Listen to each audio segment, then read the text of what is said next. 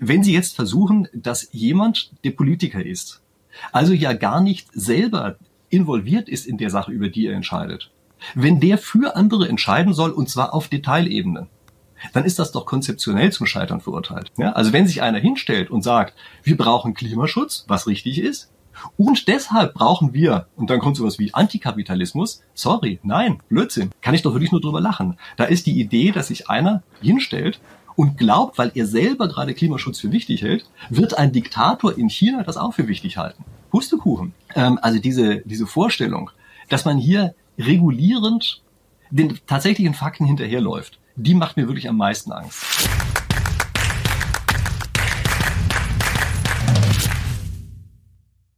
Servus Leute und herzlich willkommen in einem brandneuen Video auf meinem Kanal. Mein Name ist Mario Lochner und ich bin heute zurück mit einem hochkarätigen Gast. Er ist Deutschlands bekanntester Spieltheoretiker und hat selber einen genialen YouTube-Kanal. Herzlich willkommen, Professor Dr. Christian Rieck. Ja, hallo, freut mich, dass wir uns hier wiedersehen. Herr Rieck, freut mich sehr, dass wir wieder sprechen und Sie schreiben an einem neuen spannenden Buch mit dem Titel Anleitung zur Selbstüberlistung. Erscheint Mitte September, aber ihr findet den Link unten schon in der Videobeschreibung natürlich. Und das ist schon mal ein sehr spannender Titel, da wollen wir heute auch drüber sprechen und auch ein bisschen ja, in die Breite gehen, vielleicht auch, wie wir uns als, ja, als Land, als Volkswirtschaft ein bisschen selber überlisten, um wieder ein bisschen nach vorne zu kommen. Aber jetzt bleiben wir erstmal vielleicht beim Persönlichen. Äh, Sie schreiben quasi im Vorwort oder in der Beschreibung, Beschreibung, wir wissen genau, was wir tun sollten, aber tun etwas völlig anderes. Warum? Ja, das ist ein faszinierender Effekt, oder? Also ich glaube, den kennt jeder. Also fast jeder, mit dem ich drüber gesprochen habe, der sagt mir, hm, stimmt, kenne ich. Und wir als Ökonomen, ja, Spieltheoretiker sind mit den Ökonomen sehr eng verwandt. Ja, wir sagen normalerweise, das kann ja gar nicht sein. Also wir sprechen da gerne von Revealed Preferences. Ja, also indem wir etwas tun, offenbaren wir, was wir wirklich tun wollen. Das Dumme ist bloß, sehr häufig ist es so, dass wir danach das Gefühl haben, nee, das war gar nicht das, was ich tun wollte. Also ich sage mal so Stichwort, ja, Prokrastinieren beispielsweise. Ja, da gibt's ja ganz oft weiß ich, Leute, die in der Uni sind oder so, ja, dass die einfach nicht an der Arbeit schreiben, die sie schreiben sollen. Und die haben danach ein schlechtes Gefühl. Das ist nicht das, was sie machen wollten, sondern sie machen etwas anderes. Und ich habe lange darüber nachgedacht, woran sowas eigentlich liegen kann und wie man das überhaupt erklären kann, dass sowas einigermaßen vernünftig ist. Ja, als Spieltheoretiker denkt man natürlich, ich meine, es muss irgendwie sowas wie Vernunft oder Rationalität dahinter sein. Und eigentlich ist es ein ganz einfacher Trick. Wir sind gar nicht eine Person sondern wir sind in uns selber, zerfallen wir in lauter unterschiedliche Personen, die zu unterschiedlichen Zeitpunkten etwas Unterschiedliches wollen. Also ich sage da mal ein ganz einfaches Beispiel. Es gab früher äh, diese Sachen, wo solche CDs verschickt wurden für Filme. Ja, war ich auch dabei bei sowas. Da hat man sich dann mhm. immer einmal ausgesucht, welche CDs man so grundsätzlich haben möchte. Und da wurde einem jede Woche eine CD zugeschickt, einfach äh, zufällig von dieser Liste genommen. Das hat mir wesentlich besser gefallen als das, was es heute gibt mit dem Streaming, wo man sich jedes Mal selber was aussucht.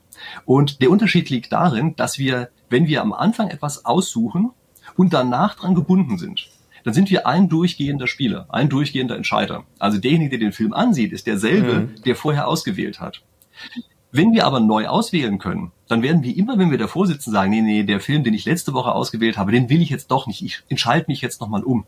Und dieses Umentscheiden, das kann dazu führen, dass wir auf einmal plötzlich lauter Dinge äh, machen, die so aussehen, als wären sie nicht rational. So uns selber gegenüber so aussehen, als wären sie nicht rational. Ne? Und also man kennt das in der Spieltheorie, ja, da gibt es sowas eigentlich über, ähm, über Spieler hinweg, dass man beispielsweise davon spricht, Principal Agent Theorie, also da gibt es einen, der will, dass die anderen etwas tun, ja? Auftraggeber und Auftragnehmer mhm. oder ein Chef und Angestellte und was. Und ich sage, das läuft bei uns selber in unserem eigenen Kopf auch nochmal so ab. Also bei uns gibt's auch eine durchgehende Instanz, ich spreche da immer von der Direktorin, ja, ähm, eine durchgehende Instanz, die die anderen in uns dazu bewegen will, etwas zu tun, aber die können sich immer neu entscheiden. Diese anderen sind die Agenten. Ja. Und ähm, das ist die Grundidee und damit, glaube ich, kann man relativ gut erklären, warum wir eben plötzlich diesen komischen Effekt haben, Dinge zu tun, die wir gar nicht tun wollen, warum das vernünftig ist und es gibt natürlich auch den Hebel dann anzusetzen, warum es oder wie man es besser machen kann. Das ist jetzt äh, ja die spannende Frage. Wie kann ich mich denn selbst überlisten? Also ich fand das Beispiel mit der CD sehr schön. Also muss ich quasi mein Leben komplett durchtakten und am besten schon Wochen, Monate im Voraus. Klingt aber erstmal relativ anstrengend. Oder gibt es eine bessere Lösung? Naja, was ich da äh, gesagt habe, eigentlich ist ja, wir müssen versuchen, dass unsere Agenten möglichst groß werden. Also wenn wir selber unser Leben zum Beispiel zerstückeln in lauter winzige kleine Minutenintervalle, dann werden diese Minutenintervalle immer von einzelnen Agenten verwaltet. Die können sich jedes Mal umentscheiden. Ja, Sie kennen das vielleicht von den heutigen Verabredungen. Ja, wenn sich so Youngsters heutzutage verabreden, dann schicken die sich per WhatsApp ständig irgendwelche Updates dazu, so dass am Ende eigentlich gar keine richtige Verabredung zustande mhm. kommt, weil ständig neu getriggert werden kann. Vergleichen Sie das mal mit dem Zustand, den wir vielleicht noch vor, keine Ahnung, 10 oder 20 Jahren hatten, äh, wo man sie einmal angerufen hat und danach waren dann die Kosten der neuen Kommunikationsaufnahme relativ hoch. Das heißt, man hat sich einmal angerufen und dann zwei Wochen später stand man plötzlich vor der Tür. Hat er nicht nochmal neu zwischendrin, äh, zwischendrin drüber diskutiert. Und das ist beispielsweise so eine Sache, dass man sich überlegen muss, wie schaffe ich es denn, dass meine Agenten einfach größer werden, dass die größere Zeiträume einnehmen können und in diesem größeren Zeitraum dann eben konsistent äh, entscheiden. Ja, das sind teilweise sind das einfach Sachen, dass man sich bewusst machen muss. Manchmal ist es aber einfach auch schlau, äh, beispielsweise solche Dinge zu machen, wie dass man eben nicht ständig per Messenger erreichbar ist, sondern dass man einfach sagt, nö, da gibt's bloß bestimmte Zeiten und dazwischen bin ich eben nicht erreichbar. Dann verlängert man auf einmal einen Agenten. Äh, also das sind jetzt vielleicht sehr einfache Lösungen. Ja? Da gibt es eine ganze Menge äh, so Sachen, die man in die Richtung machen kann. Und es ist total verblüffend, wie gut das wirkt. Also wir probieren das natürlich aus. Ja? Ich habe hier meinen Studenten ähm, haufenweise Versuchskaninchen in Anführungsstrichen, ja, äh, die die verschiedensten Methoden auch gerne ausprobieren. Wir machen auch gerade so ein kleines Forschungsprojekt dazu. Und äh, das, da zeigt sich auch, ja, dass manchmal ganz kleine ähm, Eingriffe unfassbare große Wirkungen haben können. Ja, wirklich ganz kleine Sachen. Äh, einfach dadurch, dass man zum Beispiel eine Schwelle ein bisschen erhöht oder ein bisschen erniedrigt, das eine oder das andere zu machen. Oder dass man plötzlich ähm, sich Dinge begrenzt. Ja? Also viele haben, also leiden ja beispielsweise daran, dass sie mit Sachen einfach nicht anfangen können. Ähm, wenn man sich selber nicht etwa vornimmt, damit anzufangen, sondern sich vornimmt, aufzuhören, dann kann das genau die paradoxe Wirkung haben, dass man genau deshalb damit anfängt. Also das sind so Sachen, die ich da bespreche. Und wie gesagt, das, Interessante dabei ist eben, das ergibt sich schon auch durch ein konsistentes, logisches drüber nachdenken. Ja, das ist nicht einfach, dass man so aus der Hüfte schießt und sagt, das können wir mal probieren oder so, ja, sondern wenn man einmal diese Idee des Zerfallens in Agenten ähm, für sich selber verstanden hat, dann erkennt man das und kann eben auch selber solche Interventionen erfinden, mit denen das gut klappt. Wie kann man sich denn jetzt bei Ihnen so einen Alltag vorstellen? Sind Sie wirklich so durchstrukturiert? Also ich glaube, die meisten Zuschauer würden das wahrscheinlich erwarten. Kann man sich das wirklich so vorstellen, dass Sie eine Morgenroutine haben, Zeitung lesen, dann von 10 bis 12 am Buch schreiben? Ähm, wie werden Sie produktiver? Wie überlisten Sie sich konkret selbst? Vielleicht können Sie uns da ein paar praktische Tipps oder ein paar Einblicke geben. Also ich bin überhaupt nicht strukturiert. Ich bin ein völliger Chaot. Okay. Und ähm, genau das ist ja auch ein Teil der Selbstüberlistung. Also diese super strukturierten, die brauchen sich ja nicht zu überlisten. Da funktioniert das ja anscheinend aus irgendwelchen Gründen. Ja, keine Ahnung, ob es da unterschiedliche Menschentypen gibt und die vielleicht andere Agenten haben als ich. Ja. Aber ich habe die nicht. Und ähm, deshalb arbeite ich natürlich selber die ganze Zeit mit solchen Selbstüberlistungssachen. Ja? Also eine, eine Technik beispielsweise, wie ich dazu komme, Dinge zu machen, die mir selber einfach wichtig sind, die nenne ich so eine innere Kommunikation. Also da kommunizieren sozusagen meine Agenten miteinander. Ja? Also der eine legt gewissermaßen dem anderen einen Zettel auf den Tisch. Und wenn er morgens aufwacht, dann sieht er diesen Zettel, ist natürlich nur virtuell, den habe ich nicht echt, ja, aber virtuellen Zettel und da steht drauf, guck mal, ähm, folgende Sache ist gerade total spannend, an der habe ich gearbeitet, hier könntest du genau weitermachen. Und wenn ich das sehe morgens, ja, diesen virtuellen Zettel, dann kann ich erstmal gar nichts anderes machen. Und ähm, damit schaffe ich es beispielsweise auf die Art und Weise überhaupt erstmal zu den Dingen zu kommen, die ich selber interessant finde. Denn sonst, Sie kennen das ja wahrscheinlich auch, ja, ist der Arbeitstag vollgeballert mit lauter Kleinigkeiten. Und da macht man den ganzen Tag lang Busy Work mhm. und am Ende des Tages fragt man sich im Moment mal, wo war denn die Zeit für das, was mir selber wichtig war? Und ähm, die kriegt man auf die Art und Weise eben hin. Und auf die Art entstehen lange Projekte. Ähm, Charles Darwin beispielsweise, ja, der war ja relativ krank, hatte sich auf einer seiner Reisen, hatte sich irgendwie so ein Virus eingefangen oder so etwas. Und äh, der hat deshalb am Tag relativ kurz nur arbeiten können. Der hat nur jeden Tag vier Stunden arbeiten können. Danach war er einfach platt, weil er eben so krank war. Aber er hat diese vier Stunden einfach auch jeden Tag gearbeitet. Er hat eben konsequent diese vier Stunden gearbeitet und auch durch dieses Limit, was da war, das er einfach nicht mehr konnte, hat er diese Stunden ausgefüllt. Und äh, das ist für mich eigentlich so ein bisschen so ein Musterbeispiel, wie man das machen sollte. Äh, also gerade wenn Sie jetzt gesagt haben mit dem Strukturierten, genau das ist ja die Idee hinter der Selbstüberlistung. Dass man eben nicht einfach einen kompletten Plan hat, sondern dass man sagt, das ist wie so eine, so eine kleine Herde von Agenten, die man so ein bisschen steuern kann, aber nur so ein bisschen. Ja? Dass man sagt, so, drängen die mal so ein bisschen eher nach links oder so, ja? aber dann suchen die sich schon selber ihren Weg. Und das ist auch etwas, was am Ende sehr viel effektiver ist. Ja, diese alte Methode, dass man weiß ich, von morgens bis abends sich genau durchtaktet, was man macht, das funktioniert ja sowieso nicht. Also ich weiß nicht, ob es jemals früher funktioniert hat, aber heute jedenfalls funktioniert es nicht, weil ständig der Arbeitstag zerschossen wird durch irgendwelche anderen komischen Sachen. Und wenn man da seinen starren Plan hat, ist man natürlich immer nur im Hintertreffen. Also das heißt, man braucht eigentlich diese Selbstüberlistungsmethoden, äh, um auf diese Art und Weise sich da durchzuwuseln, genau gesagt durchwuseln zu lassen, ja, seine eigenen Agenten in solche Regeln reinzustecken, dass die dann den Weg finden, der gerade sinnvoll ist. Sie haben auch ein sehr erfolgreiches Video äh, gemacht, das ist schon ein bisschen älter, dass man sich keine Ziele setzen solle. Ähm, warum und vor allem ohne konkrete Ziele, wie schaffe ich es dann, mich selber zu überlisten? Ja, das ist natürlich ein bisschen plakativ. Ja? Ähm, was ich da gesagt habe, ist äh, keine Ziele, sondern Richtungen vorgeben. Das Problem bei Zielen ist, mhm. ähm, die haben mehrere sehr unangenehme Wirkungen. Also die eine Wirkung ist, man hat das Gefühl, oh je, das ist ja ein Riesenberg, damit fangen viele erstmal gar nicht an. Dann haben sie es vielleicht irgendwann mal geschafft, diesen Berg überhaupt irgendwie zu ersteigen. Dann sind sie da und sagen, jetzt bin ich da, jetzt fehlt mir die Richtung, was mache ich nun? Also das ist so ein Problem, was bei Zielen dranhängt. Äh, das nächste bei Zielen ist manchmal verändern die sich. Also gerade bei größeren Projektdauern ist es so, dass das Ziel eigentlich kein wirklich starres Ziel ist, sondern es ist eins, was die ganze Zeit sich mit verändert. Und darauf kann man sehr schwer reagieren, wenn man in Zielen denkt. Und deshalb empfehle ich dort eben wesentlich stärker, einfach in Richtungen zu denken. Ja, dass man sagt, die Richtung, das ist ungefähr das, was ich einschlagen will. Da werde ich aber nie ankommen. Ja, das ist auch gar nicht der Plan, dort jemals anzukommen. Das ist ja die Idee der Richtung dahinter. Sondern es gibt mir eben eine Richtschnur und daran kann ich mich ausrichten und kann die ganzen Kleinigkeiten dann eben so regeln, dass ich dorthin komme. Also Elon Musk ist für mich da immer so ein, so ein Musterbeispiel eigentlich. Der hat zwar ein Ziel definiert, nämlich er will eigentlich auf Mars kommen.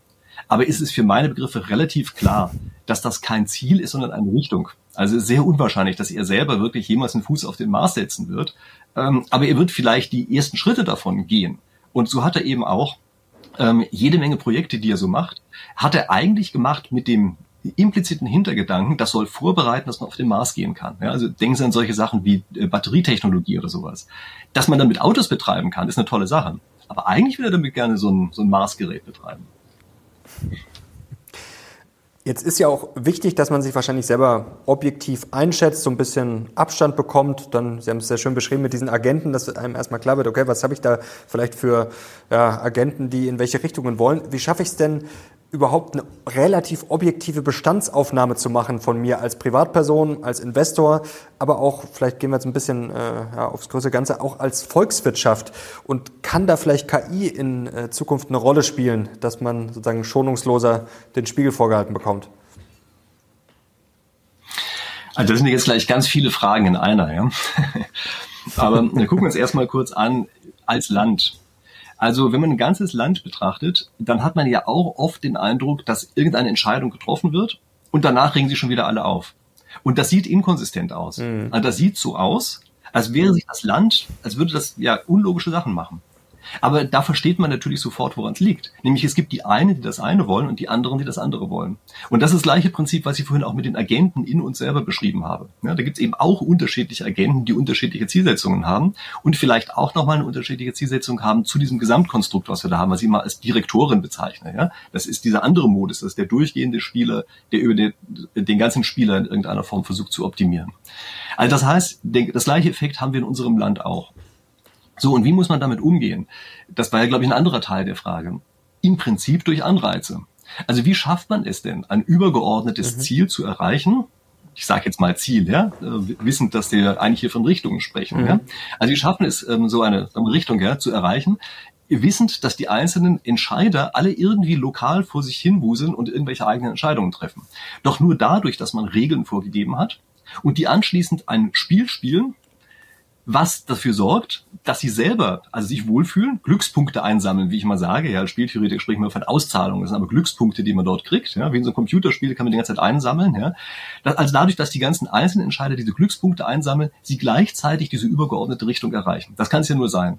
Und wenn wir uns verschiedene Arten ansehen, wie wir auch bei uns umgehen im Augenblick, da gibt es eben diese unterschiedlichen Ansätze, die eher so marktwirtschaftlich orientiert sind. Die sind eigentlich genau so aufgebaut. Da haben wir Regeln, Rahmenregeln, die außen drumherum sind. Die sind aber also an der Stelle, wo sie sind, sehr fest, aber lassen sehr viele Spielräume.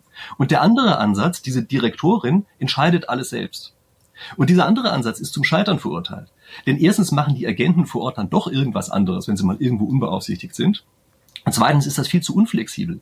In der heutigen Zeit, wahrscheinlich immer, aber mindestens in der heutigen Zeit, gibt es einfach ständig so viele Innovationen, Änderungen, Neuerungen, was ich was da alles kommt, dass man keinen durchgehenden Plan machen kann. Also deshalb bin ich im Augenblick auch wirklich frustriert über unsere Politik, die so wahnsinnig stark darauf setzt, ständig genau im Detail vorzuschreiben, was gemacht werden soll. Ja, das ist einfach, ist ja schon in dem Augenblick, in dem es vorgeschrieben wird, ist das hier im Grunde genommen schon veraltet. Also man muss dafür sorgen, dass das vor Ort durch die einzelnen Entscheider, diese Agenten, die einzelnen Personen, dass das optimal entschieden werden kann und dass man da entsprechende Rahmenbedingungen setzt, dass jeder das Spiel spielt, was ihm selber Spaß macht und ihm das, das gesamte Konstrukt weiterbringt. Bei der Richtung, jetzt würde man ja meinen, eigentlich müsste man sich da relativ schnell drauf einigen können. Wir kommen gleich noch zur KI und was die vielleicht für eine äh, Rolle spielen kann, auch in der Politik und bei Entscheidungen. Ähm, eigentlich, wenn wir uns jetzt sagen, ja, Richtung, was wollen wir? Ja, wir wollen, dass es uns besser geht, dass wir mehr Wohlstand haben, würden wir uns wahrscheinlich schnell darauf einigen können. Aber warum funktioniert es dann doch nicht? Also stehen da Glaubenssätze im Weg oder natürlich gibt es verschiedene Interessen, aber trotzdem auf eine Richtung, dass es allen besser geht, darüber, darauf müsste man sich doch ziemlich schnell einigen können, oder? Warum funktioniert es trotzdem nicht so reibungslos? Ja, also auf, ähm, auf die Regel, dass es einem danach besser gehen soll, vielleicht könnte man sich darauf einigen, bin ich mir gar nicht so ganz sicher, ob man sich darauf wenigstens einigen kann.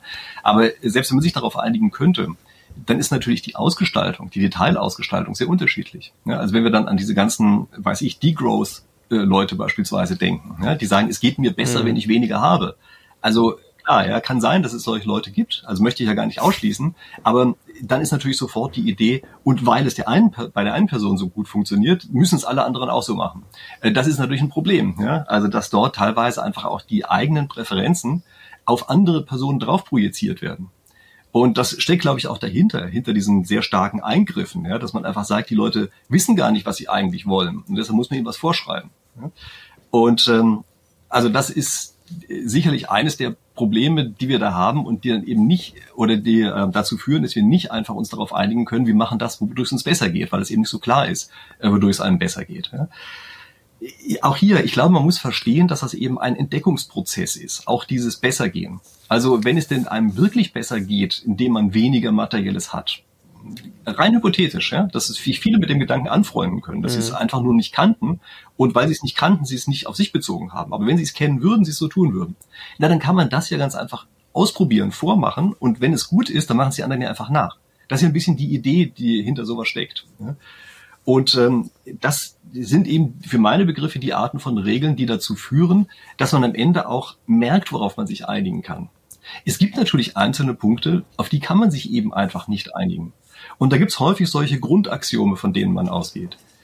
Und ähm, ich glaube, dass diese Grundaxiome sehr häufig eigentlich in Religion drinstecken.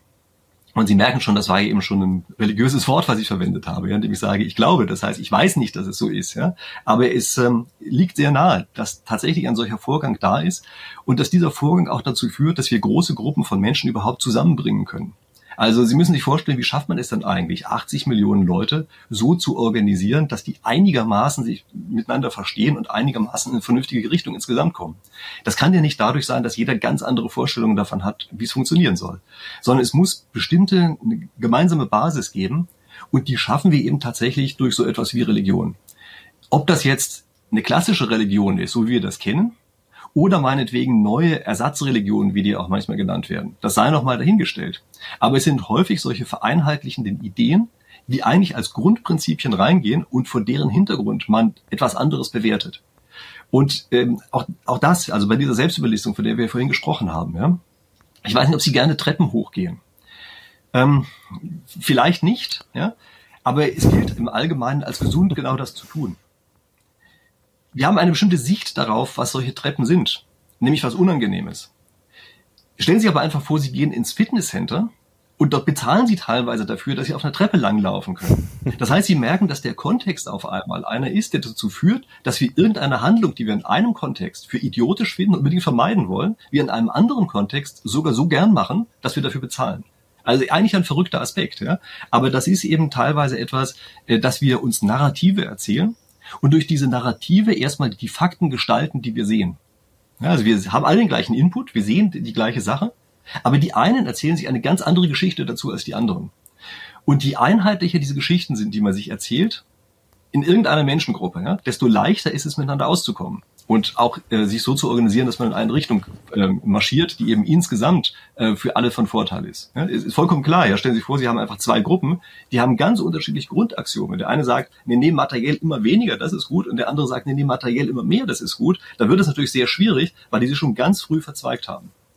Und da kann ich eigentlich nur sagen, in solchen Situationen muss man einfach mal einen Schritt zurückspringen und auf der Stufe vorher fragen, welche Geschichten kann man sich eigentlich erzählen, dass man das jeweils andere auch mit akzeptieren kann. Also es geht ja nicht darum, die anderen einfach umzustimmen, ja, sondern man muss sich jetzt fragen, mhm. wie können die beiden so nebeneinander existieren, dass jeder das macht, was er selber gerade mag und von dem anderen auch akzeptiert wird. Und da muss man sich normalerweise bloß eine Geschichte vorher halt entsprechend erzählen, ja, dann klappt das auch. Jetzt haben Sie gerade schon das Thema Religion angesprochen. Jetzt ist die Religion ja seit Jahren schon ordentlich auf dem äh, Rückmarsch. Jetzt will ich das auch gar nicht bewerten, aber haben wir vielleicht eine Ersatzreligion? Ähm, Im Alltag, also tauschen wir da mehr Glaubenssätze aus ähm, und ist das vielleicht ein Nachteil? Äh, denn kommen wir vielleicht dadurch nicht mehr so voran, weil ja, Glaubenssätze in Bereiche vordringen, wo Glaube vielleicht gar nicht so viel verloren hätte, sondern wo es dann eher um die ja, beste Lösung oder um rationales Handeln gehen sollte?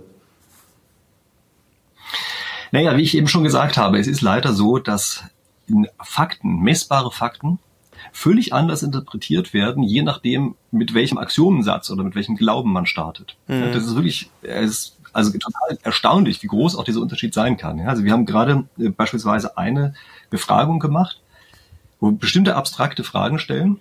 Und manchmal haben wir bei der ersten Frage das Wort Kernenergie erwähnt und manchmal nicht.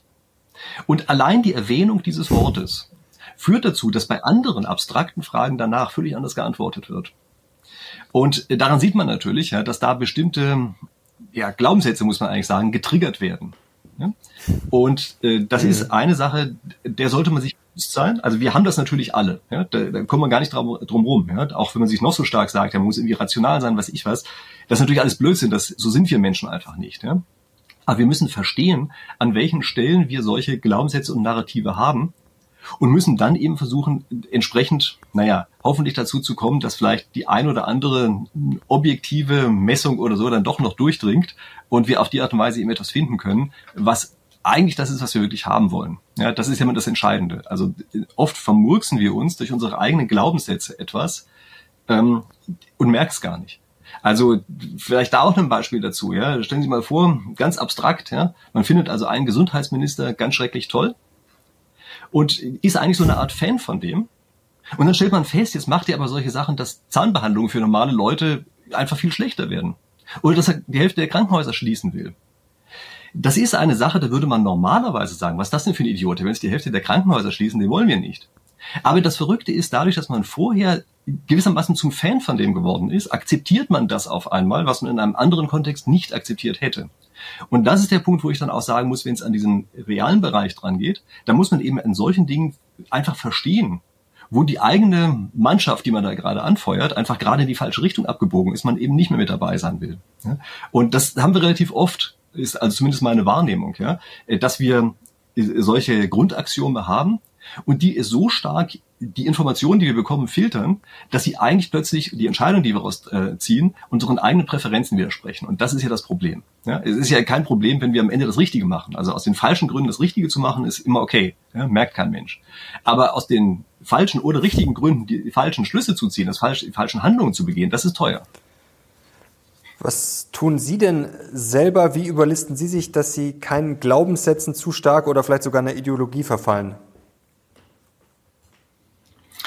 Ja, das ist äh, ziemlich schwierig.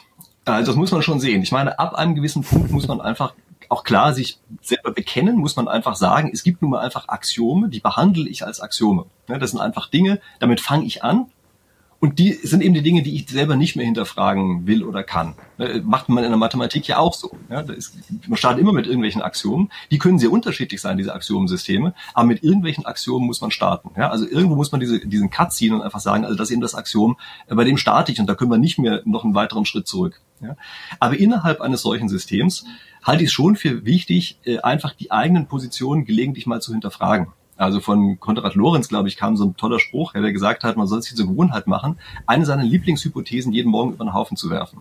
Und da ist eine Menge dran. Also man hat solche Lieblingshypothesen, man glaubt, irgendetwas sei auf eine bestimmte Art und Weise. Und man muss das vielleicht auch als so eine Art Spiel spielen, absichtlich einfach mal die Gegenposition einzunehmen. Einfach zu sagen, nö, kann ja auch anders sein. Ja, und wie, wie werden das eigentlich? Und äh, das sind eigentlich solche Dinge, mit denen man für meine Begriffe zumindest mal so die, die ganz großen Schlenker rauskriegen kann. Ja. Und dann gibt's noch eine andere Sache. Das, also ich habe ja relativ viel Interaktion auch mit Leuten auf YouTube, ja, die mir auch in, Hinweise geben und so. Ähm, und manchmal lese ich einfach Sachen, über die ich mich maßlos ärgere. Das sind Punkte, bei denen frage ich mich, warum ärgere ich mich eigentlich gerade? Also ist das was, wo der mich beleidigt hat? Okay, klar, dann habe ich vielleicht einen Grund dazu, mich zu ärgern. Ja, aber manchmal ist es einfach so, dass man merkt, das ist der Punkt, wo irgendein Glaubenssatz gerade angegriffen wurde. Ja, das ist dann so stark zur eigenen Identität geworden, dass obwohl es eigentlich eine objektive Aussage ist oder eine neutrale Aussage, man sich plötzlich persönlich angegriffen fühlt. Und das ist der Punkt, bei dem man sagen muss, hoppla, da muss man mal gerade nachdenken, was da gerade abläuft. Das heißt ja nicht, dass man jedes Mal alles über den Haufen wirft, aber zumindest muss man solchen Punkten verstehen, äh, dass das die, sagen wir mal, die schwierigen Fälle sind, wo man vielleicht selber gerade voreingenommen ist. Jetzt haben Sie bei unserem letzten Gespräch gesagt, ich glaube, das war im Februar, Deutschland befindet sich auf dem absteigenden Ast. Wie kommen wir denn jetzt wieder auf den aufsteigenden Ast? Und haben Sie vielleicht eine ja, fast schon revolutionäre Idee, wo Sie sagen, wenn wir das machen würden, wenn wir in diese Richtung gehen würden, dann würde es in fünf bis zehn Jahren viel besser aussehen? Ach naja, revolutionäre Ideen, wenn es die wirklich gäbe, wenn es diese goldene Kugel gäbe, mit der man alle Probleme lösen könnte, ja, dann wäre die Welt ja einfach. So ist das ja nicht. Ähm, wir müssen uns hier vorstellen, wir sind nicht hungrig. Wir fühlen uns als ein reiches Land. Inwieweit das jetzt zutrifft oder nicht, sei mal dahingestellt, aber so fühlen wir uns einfach. Und wir haben das Gefühl, wir sind nicht hungrig und deshalb brauchen wir auch eigentlich nicht so ganz richtig was zu machen. Also weiß ich, in ganz vielen Stellen wird so als erstes von Work-Life-Balance gesprochen und sowas, als wäre die Arbeit irgendetwas Negatives. Ja, das ist ja, also ist auch gerade bei meinen Recherchen zu diesem Buch Anleitung zur Selbstüberlistung, ja, ist auch relativ klar geworden, dass Arbeit ganz häufig das ist, was uns eigentlich am meisten Befriedigung gibt ähm, aus einer längeren Zeitskala gesehen. Ja? Also allein, indem wir über solche Sachen sprechen, erzählen wir uns langsam Geschichten, die zu stark abdriften in dieses, wir sind ja sowieso reich und können uns alles leisten. Und unter alles leisten heißt dann eben auch von morgens bis abends in der Hängematte liegen und nichts tun. Und ich glaube, da äh, müssen wir einfach gesellschaftlich stärker in diese Richtung kommen, dass wir einfach sagen, dieses hungrig sein, das hat schon so seine Vorteile. Ja, da sehe ich auch bei anderen Ländern wesentlich stärker. Also es gibt andere Länder, die fühlen sich nicht so. Und dadurch sind die einfach auf eine ganz andere und haben auf eine ganz andere Art und Weise einen Drive, den wir nicht haben oder gerade verlieren. Ja? Und das sehe ich eigentlich so ein bisschen als das Hauptproblem, ja? dass wir da zu selbstgefällig geworden sind. Übrigens, wenn ich gesagt habe, wir sind auf dem absteigenden Ast, damit ist natürlich eine lange Entwicklung gemeint. Ja, das heißt ja nicht, dass wir jetzt von heute auf morgen da gleich einen Bach runtergehen, ja, sondern das heißt, wenn Sie sich eine langfristige Entwicklung ansehen und so ein hungriges Land nehmen und mit einem so satten Land wie unserem vergleichen, dann denke ich mal, ist die erste Ableitung relativ klar der Funktion. Ja? Also erste Ableitung heißt die Steigung. Ja? Und bei uns geht eben die Steigung runter und bei dem äh, hungrigen Land geht die Steigung hoch. Und die erste Ableitung, äh, die sagt dann eben relativ viel darüber aus, wie sich das auf lang, äh, lange Sicht entwickeln wird. Wie schätzen Sie denn da jetzt so einen, ich nenne es mal Störer, Unruhestifter wie die AfD ein? Ist das was was vielleicht gar nicht spieltheoretisch so schlecht ist, weil es einfach vielleicht ja, andere auch mal dazu bringt, Glaubenssätze in Frage zu stellen. Vielleicht so ein bisschen eine träge Masse, Sie haben es gerade beschrieben, ein bisschen satt. Vielleicht es läuft ja alles so ganz okay, deswegen muss man vielleicht auch nicht so viel ändern. Ähm, ist das eher was Positives oder bringt das das ganze Spiel äh, erst recht durcheinander? Naja, das ist ja eigentlich genau die Idee von ja, von Marktwirtschaft auf der einen Seite, wo man auch sagt, es gibt so einen Wettkampf von Ideen, ne? und dann guckt man sich einfach mal an, was sich durchsetzt. Es gibt es aber auch in vielen anderen Kontexten, ja, also gucken Sie sich Ökosysteme an. Ähm, wenn dort irgendwo eine ökologische Nische unausgenutzt bleibt, dann wird irgendwer in diese Nische reingehen. Ne? Und ähm, na klar, die anderen, die diese Nische offen gelassen haben, ja, die würden dann, wenn sie sprechen könnten, ja, stellen mir gerade so einen Urwald vor, ja, wenn auch sagen, was ist das für eine Sauerei, ja, dass diese, was ich, das Moos sich da unten auf einmal ansiedelt, ja. Aber das ist eben was Freigelassenes. Da haben die anderen ja auch bewusst freigelassen. Ja? Also es ist ja eine bewusste Entscheidung gewesen. Es ist ja nicht so, dass sie einfach das aus ähm, aus Nachlässigkeit oder sowas gemacht haben. Also wir haben gesagt, nee, das wollen wir eben nicht. Und dann merkt man eben an einer anderen Stelle, es ist eben eine Nische entstanden und die wird ausgefüllt. Und also das kann ich erstmal auf diese Art und Weise als was sozusagen Neutrales einfach nur beschreiben. Und in einem Gesamtsystem kann ich mir schwer vorstellen, dass so ein Vakuum dauerhaft bestehen kann oder auch nur bestehen sollte. Ähm, also daher, das ist eben ein Wettkampf von Ideen und damit muss man leben. Was mich im Augenblick ehrlich gesagt eher so ein bisschen verstört, ist, wie teilweise die, die Parteien damit umgehen. Ja, sie nennen sich selbst demokratisch und kaum wird dann irgendeiner gewählt, den sie selber als undemokratisch bezeichnen, kommen sie nachträglich auf einmal an und sagen, ja, müssen wir noch mal prüfen. Also was ist das denn für eine Vorgehensweise? Ja? Und ähm, da merkt man natürlich, dass da möglicherweise auch einfach, ja, weiß ich nicht, vielleicht andere mal in die falsche Richtung abgebogen sind und ich befürchte schon vorher falsch abgebogen sind. Also sie schon vorher eingeredet haben, äh, sie hätten bestimmte Erbhöfe, die sie auf eine bestimmte Weise in Anspruch nehmen dürfen und da darf gar kein anderer kommen, der damit reingeht. Ja? Ähm, ob das am Ende eine positive oder eine negative Entwicklung ist, das ist ganz schwer abzuschätzen. Also ich habe das ja eben mehr neutral beschrieben, ja, aber Sie können jetzt natürlich auch wieder unterschiedliche Narrative dazu erzählen. Sie können einmal das Narrativ erzählen, ja okay, jetzt wird die Lücke ausgefüllt und auf die Art und Weise entsteht was Neues und es könnte vielleicht besser sein als das Alte. Sie können auch eine andere Geschichte erzählen. Sie können die Geschichte erzählen, dadurch, dass das da ist, werden die Parteien, die sich bisher demokratisch verhalten haben, auf einmal selber weniger demokratisch, weil die anderen da sind. Ähm, die Geschichte können Sie natürlich auch erzählen und das wäre eine Entwicklung, also auf lange Sicht in die Zukunft gedacht, ja, die natürlich nicht gerade besonders gut wäre. Ja. Also nicht, dass ich jetzt hier andersrum ausgelegt wäre. Ja? Ich habe nicht gesagt, die wären jetzt undemokratisch, ja? sondern ich habe gerade gesagt, äh, eine solche Entwicklung kann dazu führen, dass sie sich selber in eine nicht demokratische Richtung entwickeln. Ja? Und wie gesagt, das sind Geschichten, die man dazu erzählen kann, die man auch mehr oder weniger stark oder schlecht begründen kann. Ähm, und da können eben solche Szenarien auftreten. Sind Parteien eigentlich noch zeitgemäß, weil sie ja schon durchaus auf Ideologien basieren oder, sagen wir mal, zumindest ja, starke Glaubenssätze haben?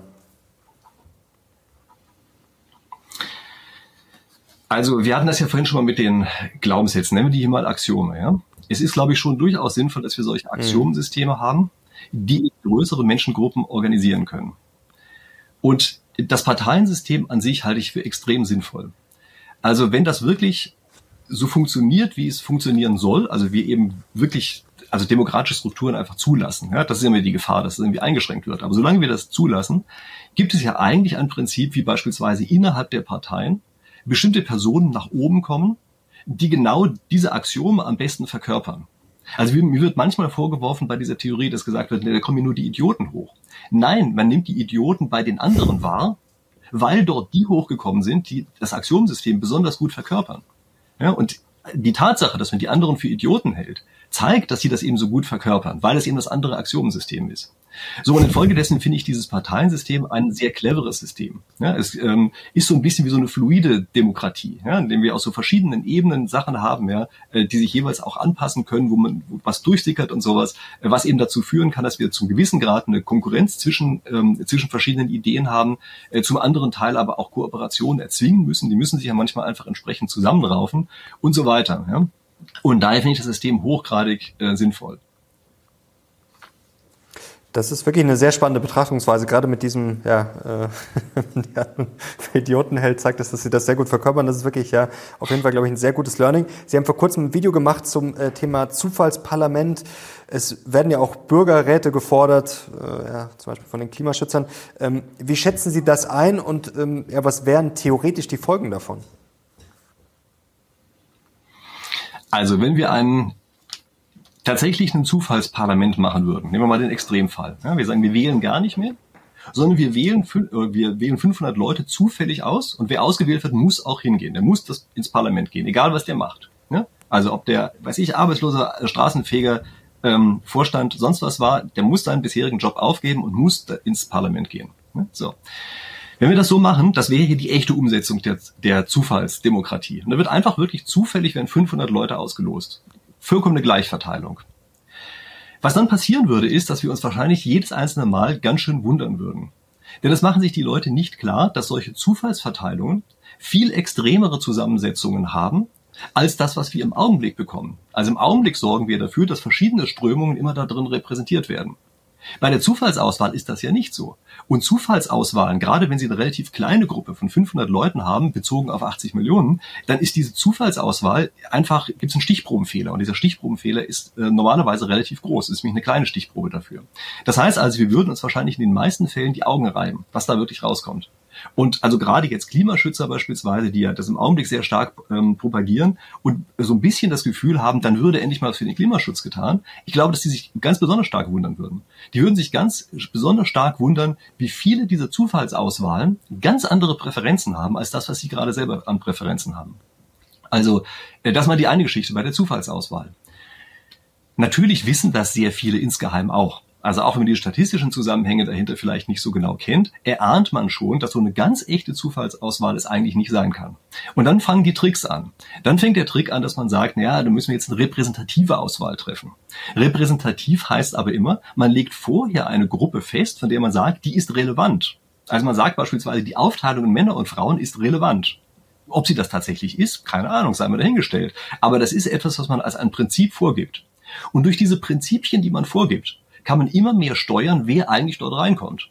Und ich kann Ihnen natürlich ganz genau sagen, was das Prinzip ist, was dort diejenigen, die das im, im Kopf haben, stark vorschwebt. Nämlich, die sagen ganz einfach, na ja, da müssen wir natürlich einen Proports für, und jetzt kommt es beispielsweise Umweltschützer mit drin haben oder für Vegetarier oder weiß ich was. Ne? Das heißt also, was die eigentlich sagen ist, wir wollen eine Gruppe überrepräsentieren und tarnen das hinter einer Zufallsauswahl. Also ich sage das jetzt gerade mal ein bisschen überspitzt, ja, aber das ist äh, schon an der einen oder anderen Stelle das, was man, glaube ich, da drin sehen kann, was eigentlich so die insgeheime Hoffnung ist. Abgesehen davon gibt es natürlich auch gewissermaßen seriöse Ausgestaltungen davon, die ebenfalls äh, sagen, man müsse eine repräsentative Auswahl treffen.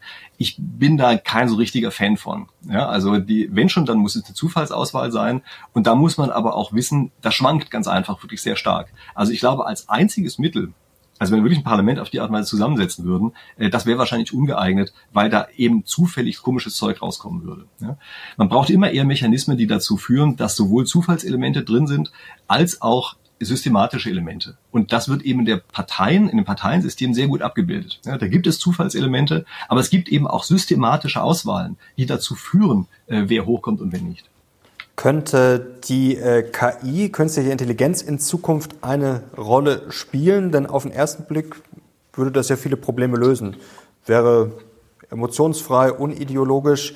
Also auf den ersten Blick würde man sagen, Mensch, die KI würde wahrscheinlich alles richtig entscheiden. Auf der anderen Seite ähm, hätten wir Menschen vielleicht schnell ein Problem. Denn wenn die KI jetzt sagen würde, da gibt es ja immer das schöne Beispiel, ja, eigentlich sind das Problem zu viele Menschen, ähm, dann hätte man auf einmal schnell einen skurrilen Konflikt, oder? Dahinter steckt immer die Idee des wohlmeinenden Diktators. Ja, man hat immer das Gefühl, wenn es so eine richtig starke Hand gibt, ja, und der zufällig das will, was ich will, dann würde die Welt ganz toll. Aber das ist natürlich Quatsch. Ja, und das ist bei einer KI genauso Quatsch, wie das bei irgendeinem Menschen ist. Mal ganz abgesehen davon, äh, dass die KIs, äh, zumindest so wie sie heute entwickelt haben, eigentlich nicht so wirklich selber was wollen. Also eigentlich steht da immer irgendwer dahinter, der will, dass die KI irgendwas will. Und der ist das Problem. Ja, also wenn Sie jemandem jetzt eine Superwaffe in die Hand drücken und eine ganz tolle KI kann natürlich so eine Superwaffe sein, dann heißt das, wir stärken nicht etwa die KI damit, sondern den Menschen, äh, in dessen Sinne sie arbeitet. Das, äh, das ist das eigentliche Problem, was wir dahinter haben. Ja? Und diese Idee, dass äh, KI abstrakt die richtigen Entscheidungen trifft, also das können Sie für meine Begriffe vollkommen vergessen. Ja? Mal ganz abgesehen davon, auf welcher Basis werden denn solche Entscheidungen getroffen bei KIs? Das ist ja im Wesentlichen eine Mustererkennung und es erkennt Muster aus der Vergangenheit wieder.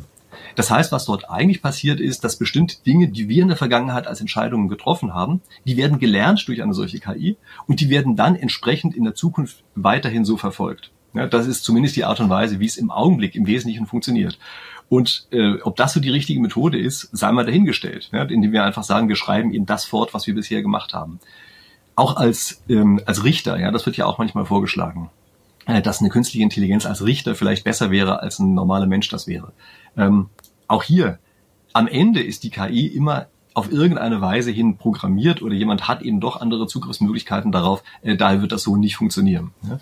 Was ich dafür viel sinnvoller halte, das ist, dass wir an vielen Stellen ähm, im Prinzip anwenden, was man Veil of Ignorance nennt, also Schleier der Ungewissheit ja, oder des Unwissens. Ähm, das funktioniert so, dass wenn Sie eine Entscheidung mhm. treffen, mhm. Sie selbst gar nicht wissen, welche Richtung Sie diese Entscheidung treffen. Ja, also Sie haben zwei Leute, die haben sich gegenseitig irgendwie verklagt, die erzählen Ihnen beide Geschichten, ähm, was, was vorgefallen ist, und Sie wissen aber nicht, wie die aussehen, wer, wie der Hintergrund ist oder sonst irgendwas, ja, sondern Sie hören jetzt das, äh, was dort dargestellt wird und entscheiden, ohne zu wissen, wer derjenige ist. Teilweise sogar noch viel besser. Ja? Also der eine sagt, ähm, was kann ich jetzt für ein neutrales Beispiel bringen? Ähm, also stellen Sie sich einfach mal vor, sogar noch ein Stück weiter vorher, äh, Sie wollen rauskriegen, ob äh, die Hautfarbe darüber bestimmt, ob man mehr ähm, äh, Karten von einem Schiedsrichter gezeigt bekommt. Ja? Gab es tatsächlich mal so eine Untersuchung, die sowas rausfinden wollte. Die haben also einfach versucht zu ähm, zu klassifizieren, ja, wie ist die Hautfarbe zwischen hellsten und dunkelsten in, weiß ich, fünf Abstufungen oder so etwas und haben dann gezählt, wie viele Karten äh, haben eigentlich die Leute jeweils bekommen, rote und gelbe Karten. Und wenn Sie das jemandem geben, der weiß, wie, äh, also wer tatsächlich dunkel oder hell war, dann kommt was anderes raus, als wenn Sie die Skala umdrehen. Also sie sagen einfach, nee, nee, das war andersrum die Skala. Fünf sind die dunklen und ähm, eins die hellen und in Wahrheit war die Skala aber andersrum. Kommt was anderes raus als bei verdrehter Skala. Und wenn sie den Leuten nicht sagen, sie sagen ihnen, wir sagen euch nicht, was es ist, kommt nochmal was anderes raus. Ja? Und äh, das halte ich für das wirklich Spannende dabei, ja, dass man dann eben in solchen Fällen wirklich versucht, diesen also diesen Blindeffekt hinzukriegen, ja, dass man entscheiden muss, ohne äh, die ja, die beeinflussenden Faktoren einer solchen konkreten Situation zu haben. Ja. Äh, wir hatten das vorhin, äh, dass wir über äh, AfD gesprochen haben. Ich würde mir bei solchen äh, Diskussionen darüber auch häufig einfach wünschen, dass wir einfach mal einen Sachverhalt dargestellt bekommen und analysieren, ohne zu wissen, wer das gesagt hat. Also wir gucken gar nicht mehr darauf, von welcher Partei kam das jetzt eigentlich, inklusive der AfD und natürlich auch inklusive aller möglichen anderen Parteien wie der Linken oder so etwas. Ja. Ähm, also wir wissen ja gar nicht mehr, woher das kommt. Und dann gucken wir uns einfach mal an, wie stehen wir denn jetzt eigentlich zu sowas? Äh, da gab es ja lange Zeit diesen Valomat, der ist jetzt für meinen Begriff so ein bisschen vermurkst, weil da irgendwie dann mal gerichtlich irgendwelche anderen Sachen noch mit reinkommen mussten. Ja, aber äh, in der reinen Form fand ich das äußerst interessant, denn wenn das Leute gemacht haben, wussten sie ja nicht, welcher Partei sie gerade zustimmen, sondern nur welchem Statement sie zustimmen. Und bei ganz vielen kam auf einmal eine ganz andere Partei raus, als sie eigentlich immer geglaubt haben, dass sie anfeuern müssten. Ja, das ist auch so ein bisschen diese Anwendung von diesem Veil of Ignorance, ähm, die dahinter steht. Und das halte ich für die Methode, mit der man eigentlich sich überhaupt nur so einem Sachverhalt nähern kann. Ja, denn im anderen Fall ist man ja immer sofort in irgendeiner ideologischen Diskussion gefangen. Ja, also wenn man konkret einen Parteiennamen nennt, hängt man automatisch schon mit äh, an diesem Fliegenfänger, der damit sozusagen an dem ganzen ähm, Zeugs, was an Ballast mit dabei ist, hängt man automatisch mit dran, selbst wenn man damit eigentlich gar nichts zu tun haben möchte. Jetzt haben Sie das schön beschrieben mit den Parteien. Das war auch so ein bisschen das, was ich vorher meinte. Gar nicht unbedingt, dass die Parteien schlecht sind, aber dass ich dann eben oft ja schon was von vornherein ablehne, obwohl es vernünftig sein könnte. Also wie können wir dieses Problem lösen? Sie haben es vorher auch schon gesagt, eigentlich geht es ja um den Wettbewerb für die beste Lösung und die Frage ist immer, wenn jemand so eine gute Lösung hat, warum macht das dann damit nicht vor? Also bräuchten wir im Endeffekt lauter so kleine Versuchslabore, wo die Parteien dann ihre Ideen zu 100 Prozent umsetzen können und dann würde man vielleicht sehen, ja okay, das funktioniert, das funktioniert nicht. Also wie kriegen wir sowas praktisch gelöst, dass wir einfach ja vorwärts kommen und im Endeffekt nicht die ganze Zeit nur diskutieren, ja, der hat, äh, der ist ein Böser und den mag ich nicht und der hat aus dem äh, Grund Unrecht. Also wie kommen wir zu dieser Lösungsorientierung? Ich meine, im Grunde genommen haben Sie durch die Art der Frage ja die Antwort schon gleich vorgegeben. Ähm, wenn wir aufgrund von solchen Vorüberlegungen bestimmte Lösungen ausschließen, dann wird es ein Problem. Ja, also wenn wir sagen, wir können diesem Antrag nicht zustimmen, weil der von der falschen Partei kommt, dann haben wir ein Problem. Wir müssen einfach auf diese Antragsebene uns die Sachen angucken, was wollen wir denn nun eigentlich wirklich. Und wenn immer gesagt wird, wenn der eine die eine Position vertritt, dann vertritt er automatisch auch die andere. Das ist einfach ein riesengroßer Murks. Ja? Ähm, da spricht man plötzlich über dieses ganze andere, um das, worum es eigentlich gar nicht ging. Also für meine Begriffe ist die Lösung relativ klar. Wir brauchen äh, tatsächlich einen Wettbewerb von Ideen und zwar auf der Ideenebene und nicht auf der Gruppen von Ideenebene, die mhm. wir dann Ideologien nennen. Ja, also es ist ja auch gleich Wortstamm. Ja? Also diese Gruppen von, äh, von Ideen, die sind ein Problem. Die Ideen selber sind überhaupt nicht das Problem. Ja? Und das nächste, was man natürlich braucht, ist, dass man immer so eine Art Kräftegleichgewicht hat. Also es wird immer dann gefährlich, wenn plötzlich eine Kraft stark genug ist, etwas anderes zu verhindern, egal ob es richtig oder falsch ist. Das ist, das ist wirklich ein Problem. In dem Augenblick, wo wir eine echte Gewaltenteilung haben, ist die Welt ja relativ stark in Ordnung. Und in dem Augenblick, wo die Gewaltenteilung auf einmal aufhört, dann haben wir ein Problem. Jetzt würde ich gerne mal einen Glaubenssatz von Ihnen in Frage stellen. Jetzt weiß ich ja, dass Sie kein Fan der Planwirtschaft sind, aber drehen wir das einfach mal um. Unter welchen Voraussetzungen könnte sie denn doch funktionieren? Ja, also das äh, wird mir natürlich oft vorgeworfen, dass das ja auch ein Glaubenssatz von mir sei, ja, dass ich ähm, Planwirtschaft ablehne. Und häufig wird mir auch gesagt, das sei ja auch eine falsche Dichotomie von mir, dass ich immer nur sage, es kann nur das eine oder das andere geben. Sage ich ja gar nicht, es ist es ja in der echten Welt auch überhaupt nicht. Also wenn Sie sich angucken äh, zwischen Planung, Hierarchie und Markt, dann sehen Sie ja, dass da ein ganz großes Spektrum dazwischen besteht. Und übrigens auch innerhalb von Unternehmen. Also wir müssen bei Unternehmen ja auch die Frage stellen, warum gibt es eigentlich überhaupt Unternehmen? Also warum gibt es so einen großen Laden wie Siemens oder sowas? Ja, warum gibt es den überhaupt? Und die Antwort, äh, die man hier klassischerweise dazu gibt, die ist die, dass man sagt, na ja, es gibt eben Kosten der Inanspruchnahme des Marktes und es gibt Kosten der Inanspruchnahme der Hierarchie.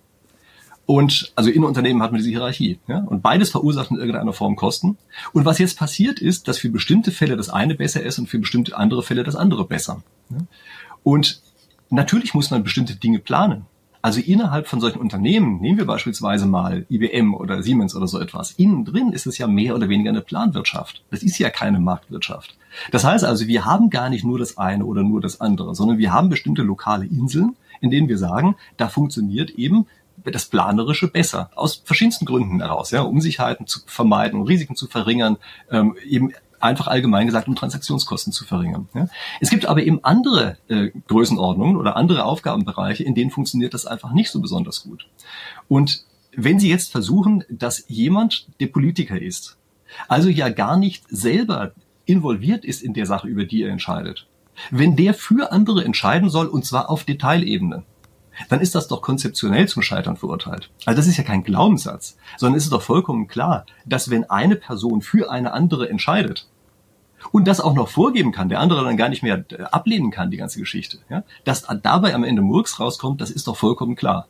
Und äh, wie gesagt, das ist kein Glaubenssatz, das ist für meine Begriffe eine vollkommen logische Herleitung der Situation, die wir hier haben. Ähm, das ist ja ohnehin immer das Problem, äh, wenn Sie beispielsweise solche Sachen sich angucken wie bei der Politik die können eben doch sehr tief Entscheidungen von anderen vorwegnehmen oder beeinflussen oder gar unmöglich machen. Und Gleichzeitig sind sie aber normalerweise nicht diejenigen, die diese Entscheidungen ausbaden müssen. Also nehmen Sie beispielsweise mal die Corona-Politik.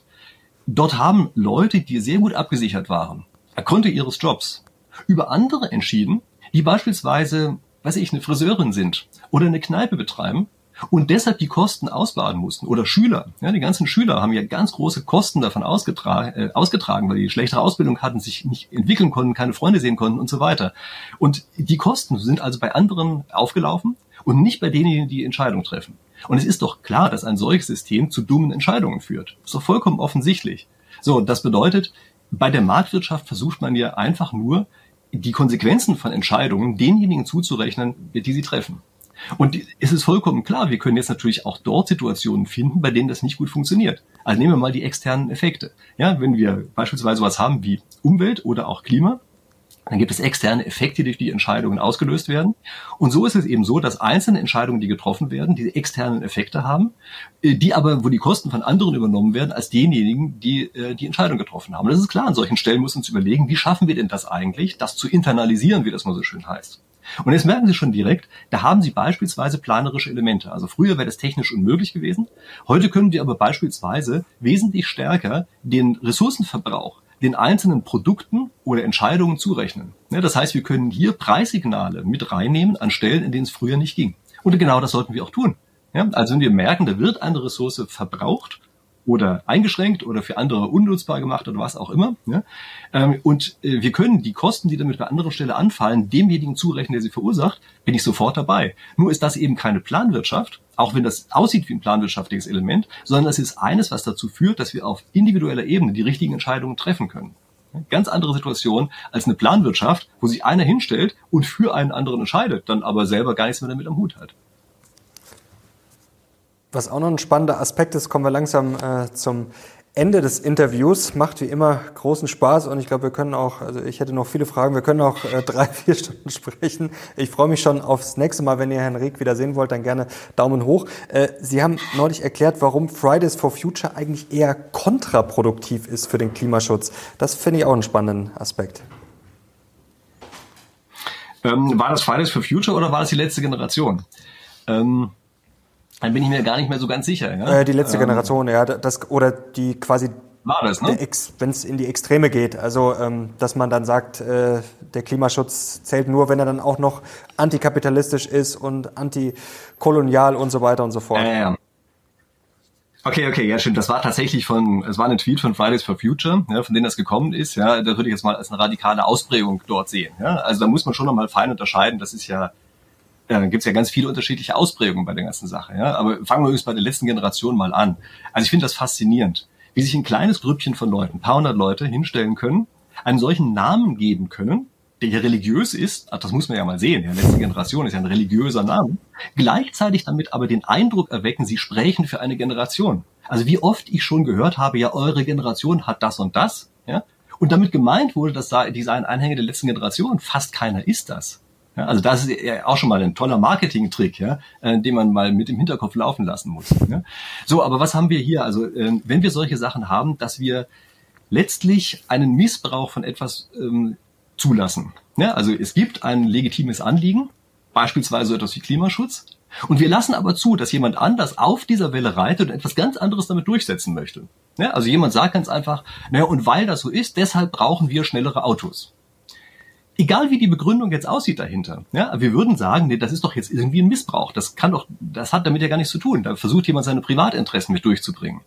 So, wenn das passiert, dann glaube ich, muss man sich klar darüber sein, dass dieser Missbrauch der Sache erstens schädlich ist und wir ihn zweitens nicht zulassen dürfen. Ja, also wenn sich einer hinstellt und sagt, wir brauchen Klimaschutz, was richtig ist, und deshalb brauchen wir, und dann kommt sowas wie Antikapitalismus, sorry, nein, Blödsinn.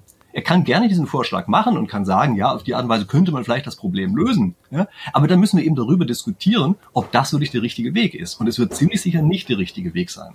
Was aber nicht sein darf, ist, dass man da ständig als einen Hebel verwendet und so tut, als wäre hier ein Automatismus. Also so tut, als hätte die Marktwirtschaft dazu geführt, dass irgendwas Schlechtes passiert. Nein, Bullshit. Die Marktwirtschaft ist das einzige Mittel, mit dem wir das verhindern können, dass es weiterhin in der Richtung ist.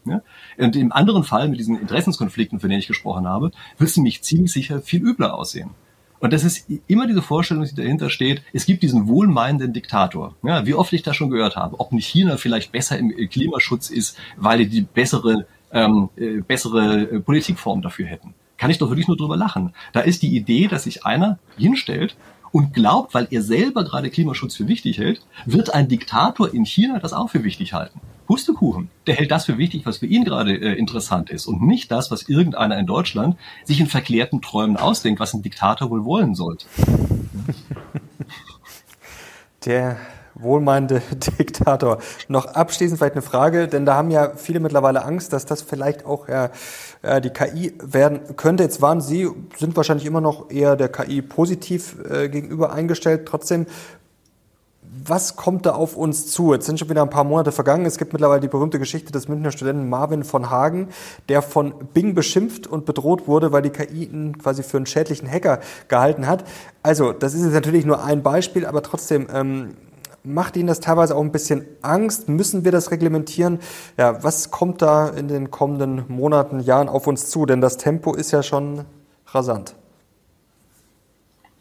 Also das Tempo, äh, Tempo ist in der Tat rasant. Was mir hier die meiste Angst macht, ist, dass es reguliert werden soll. Ganz ehrlich. Also wenn ich mir vorstelle, dass dort irgendwelche Leute, die selber praktisch keine Ahnung davon haben, sich hinstellen und mit ganz anderen Überlegungen auf einmal anfangen, solche Sachen zu reglementieren, wird mir wirklich übel. Denn was passiert ist auf die Art und Weise, das wird natürlich ausweichen in andere Richtungen. Also wenn dann wirklich was eine mal ganz schlimme KI-Sachen macht, dann wandert der natürlich in irgendeinen Untergrund oder Ausland oder weiß ich wohin, wo diese Sachen dann plötzlich ohne irgendwelchen Einfluss von uns noch weiter ablaufen. Ja, das ist ja genau die Geschichte, wie beispielsweise das Hacking-Tools in Deutschland verboten wurden lächerlicher Quatsch. Damit haben wir halt nicht mehr, oder zumindest offiziell nicht mehr die Hacker, die beispielsweise auch einfach mal eine Regierung beraten könnten, was man denn tun soll. Ja? Denn immer wenn die sagen, ich habe es gemacht, machen sie gleich strafbar. Einfach lächerlich. Das bedeutet, ähm, also diese, diese Vorstellung, dass man hier regulierend den tatsächlichen Fakten hinterherläuft, die macht mir wirklich am meisten Angst. Ja, denn damit erzeugen wir erst solche Dinge, wie das irgendwo im Untergrund oder weiß ich wo, äh, die übelsten Sachen passieren können und die anderen das gar nicht mitkriegen, solange bis zu spät ist. Ja. Auch für die Anwendung übrigens. Also die Anwendung wird ja dann plötzlich behindert auf allen möglichen Ebenen. Ja, also schon jetzt merken wir ja, äh, dass beispielsweise bei ChatGPT an jede Menge Stellen aus rechtlichen Gründen eingegriffen wird. Also die sagt an mir die ganze Zeit zum Beispiel, ich bin übrigens eine KI, nur dass es ganz klar ist. Ja? Sagt sie immer wieder und immer wieder, das nervt ja schon. Aber das hat natürlich auch zum gewissen Grad einen rechtlichen Hintergrund. Oder dass irgendwelche Leute anfangen, tatsächlich eine KI zu verklagen, weil sie ihnen einen bestimmten Ratschlag gegeben hat. Verdammt nochmal, es ist eine künstliche Intelligenz und derjenige, der einen solchen Ratschlag einfach so übernimmt, der ist doch derjenige, der am Ende den Fehler macht und nicht, dass irgendeine künstliche Intelligenz ihm irgendeinen Ratschlag gibt. Also auch da versuchen wir letztlich Rahmenbedingungen zu schaffen, die einfach völlig kontraproduktiv sind, indem wir plötzlich Haftungen an bestimmte Stellen verlagern, wo sie nicht hingehören, die zu allen möglichen Asymmetrien führen, über die ich jetzt auch lange Geschichten erzählen könnte, ja, die am Ende aber ähm, verzerrend wirken in Form der Anreize. Ja. Also das halte ich für das größte Problem, dass hier wirklich ein also erstens inkompetenter und zweitens immer zeitlich hinterherlaufender Regulierer versucht irgendwie einzugreifen. Ja.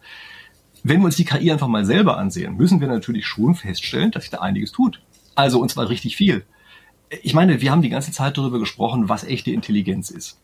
Und es wurde uns über Jahrzehnte hinweg gesagt, nein, nein, Computer haben keine Intelligenz, die können wir auch gar nicht haben. Ja, ich habe hier eine schöne kleine Bibliothek von Büchern, ja, aus den 60er, 70er Jahren sowas, die mal sagen, das werden Computer nie können. Die ganzen Sachen werden da drin beschrieben, die sie natürlich lange schon können. Also äh, kurzum, die Entwicklung der KI ist verdammt schnell, verdammt weitgehend. Es ist eine echte Intelligenz, was wir im Augenblick haben und wir brauchen da gar nicht uns um den heißen Brei rumzureden. Ja, ich habe, weiß ich, wie viele Leute, auch gerade aus der KI-Forschung, die mir immer versuchen zu erklären, nee, nee, das ist keine Intelligenz und die, die täuschen das ja nur vor. Ja? als ob man Intelligenz vortäuschen könnte. Ja, ist einfach lächerlich.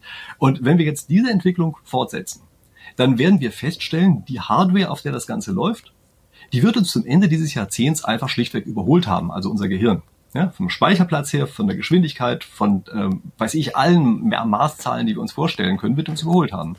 Und dann wird darauf ein spezialisiertes Programm laufen, was für spezielle Fragestellungen optimiert ist. Ja, also eine speziell optimierte äh, künstliche Intelligenz. Da kommen wir als Menschen nicht mehr mit. Also wir verstehen schon jetzt ja teilweise nicht, was, äh, was inhaltlich läuft. Ja? Also beispielsweise das, dieses Go, Programm, dieses AlphaGo, so wie das spielt, mhm. das verstehen wir ja teilweise nicht. Also die besten Go-Spieler stehen davor und sagen, was macht denn das da für ein komisches Zeug? Ja? Und das wird jetzt natürlich immer stärker. Und was da passiert, das ist natürlich in der Tat nochmal offen und da werden wir uns sicherlich ganz schön umgucken. Also weil sehr viele Dinge, so wie sie in der Vergangenheit gemacht haben, so dann nicht mehr gemacht werden. Ja? Und da müssen uns natürlich Sachen einfallen lassen, äh, wie wir dann beispielsweise es hinkriegen, äh, dass wir also einfach beispielsweise noch äh, Werte, die da sind, also materielle Werte, dass wir die entsprechend verteilen. Ja, in der Vergangenheit war das ja einfach immer so, durch Arbeit kriegt man was. Er wird aber schwierig zu arbeiten, wenn eine KI und die Roboter das alles besser können. Also das heißt, da müssen wir schon ein paar gesellschaftliche Gedanken dazu machen. Aber nicht, indem wir einfach sagen, jetzt verbieten wir mal das. Ja, das darf ja jetzt gar nicht weiterentwickelt werden. Ja, das wäre die völlig falsche Art, sich darüber Gedanken zu machen. Letzte abschließende Frage, vielleicht nicht die äh, Reglementierung und Verbote unbedingt, aber wo glauben Sie da einen Ausblick, steuern wir da als Gesellschaft hin? Jetzt hat das Harari ja schon vor ein paar Jahren äh, ganz gut auf den Punkt gebracht, dass es halt, wenn der technische Fortschritt so weitergeht, dann wird es halt gewisse einfache Arbeiten nicht mehr brauchen und dann steuern wir wahrscheinlich irgendwann vielleicht auf ein bedingungsloses Grundeinkommen oder wie auch immer hin, weil wir können jetzt wahrscheinlich nicht jeden ja, zum Prompt-Engineer umschulen und jeden zum KI-Experten. Da reichen vielleicht dann bei dem einen oder anderen die Fähigkeiten nicht, auch wenn das böse klingt. Ähm, wird es eher so passieren oder wird genau da auch das Gegenteil passieren, dass wir das sozusagen als Gesellschaft nicht zulassen, weil dann natürlich der Aufschrei groß sein wird, wir müssen die ganzen Arbeitsplätze retten. Und vor allem, was wären dann die Effekte in einem großen Spiel? Ja, ähm, werden wir dann zu einem Industriemuseum, wo dann jeder Arbeitsplatz ja, auf Biegen und Brechen irgendwie äh, geschützt werden muss? Also, das bedingungslose Grundeinkommen ist die größte Chimäre des Jahrzehnts. Und ich empfehle ja normalerweise gerne Bücher von mir selber. Jetzt empfehle ich mal einen Roman von meinem Lieblingsautor, nämlich Andreas Eschbach. Das heißt Freiheitsgeld. Der beschreibt so eine Welt, in der es dieses bedingungslose Grundeinkommen gibt. Ja, so eine Art Kriminalgeschichte könnte man sagen in einer solchen Welt. Ja. Und wie das so ist, als Science-Fiction-Autor bringt er halt noch so ein paar andere Aspekte mit rein. Ja, ich finde das ein sehr interessantes Buch, also kann ich wirklich nur empfehlen. Ja, wie gesagt, jetzt empfehle ich mal ein fremdes Buch. Ja. So, Bleiben wir mal gerade äh, bei diesem Konzept des bedingungslosen Grundeinkommens. Was ist dort eigentlich? Also zahlen einige Leute, die arbeiten, zahlen Einkommensteuer. Und von dieser Einkommensteuer wird das bedingungslose Grundeinkommen der anderen bezahlt. Das heißt also, die Leute, die arbeiten, bezahlen sich gegenseitig. Ich meine, das muss man sich einfach mal reinziehen. Wer bezahlt denn jetzt eigentlich nicht? Ja, genau, die Leute, die das Kapital haben, die bezahlen nicht. Ja? Also die Idee dahinter ist, dass wir tatsächlich die einen Leute, die das Problem haben, untereinander ihr Problem ausmachen lassen. Das übrigens auch noch mit einem Anreizkonflikt, denn sie merken ja sofort, jetzt wollen natürlich unter den Leuten, die arbeiten, will natürlich immer bei denen dabei sein, die es kriegen und nicht die es arbeiten. Ja, ist ja klar.